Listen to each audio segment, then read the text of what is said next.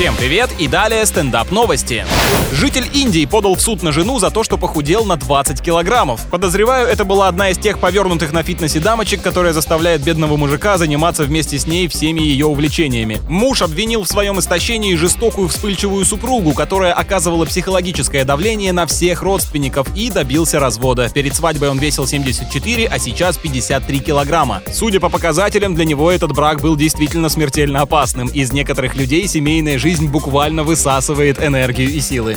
А в сети распространилось видео из тайской прачечной, на котором видно, что вещи внутри одной из сушильных машин воспламеняются за считанные секунды, однако окружающие успевают вооружиться огнетушителями и устранить опасность. Ну что тут сказать, будет уроком, нечего бросать настолько горячее бельишко в устройство, которое и так под напряжением. С вами был Андрей Фролов, больше новостей на energyfm.ru.